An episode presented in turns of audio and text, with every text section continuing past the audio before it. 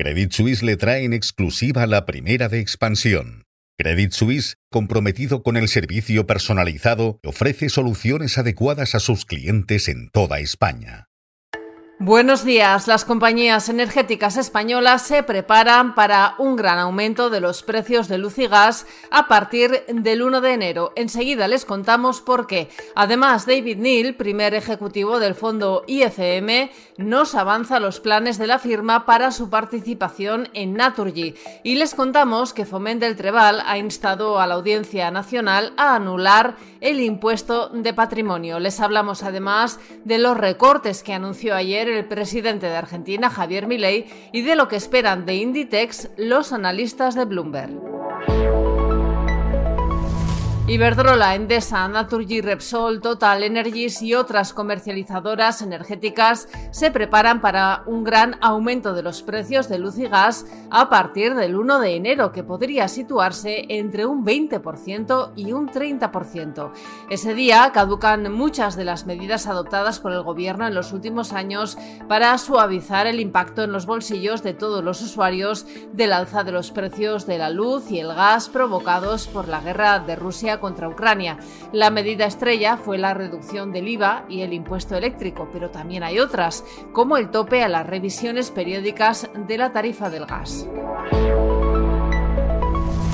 Seguimos en el sector de la energía porque Expansión publica hoy una entrevista con David Neal, el primer ejecutivo del fondo australiano IFM que tiene un 14% de Naturgy.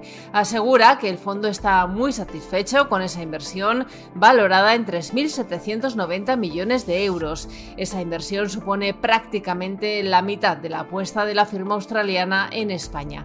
Cuando se le cuestiona si podría aumentar su participación en Naturgy, Neil explica que no ve la necesidad de realizar ningún cambio.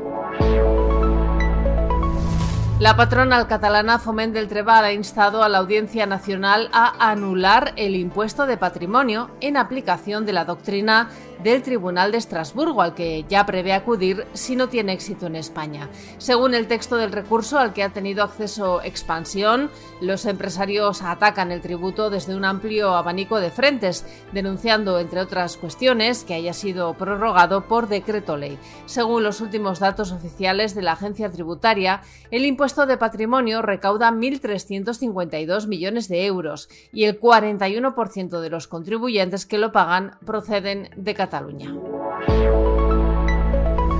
Hoy también les contamos quién es quién en el gobierno de Javier Milei, el nuevo presidente de Argentina. Milei tomó posesión ayer y anunció recortes del gasto público equivalentes al 5% del Producto Interior Bruto. Avanzó que a corto plazo esos recortes empeorarán la ya crítica situación económica que atraviesa el país.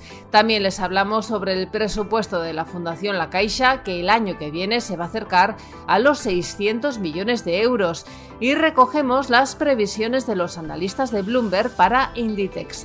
Creen que la compañía cerró el tercer trimestre del año con una cifra de negocio de 8.866 millones de euros, un 8% más.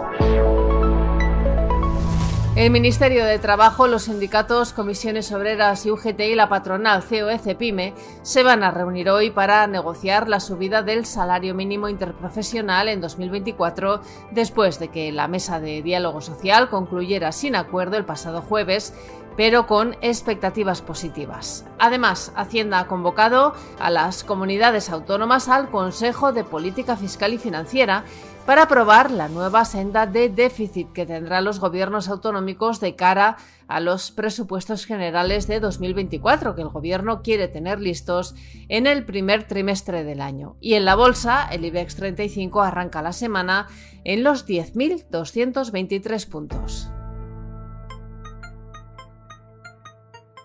Financial Times avanza que esta semana se reunirán los principales bancos centrales del mundo y que rechazarán las expectativas de los inversores, que esperan que los tipos de interés empiecen a bajar pronto.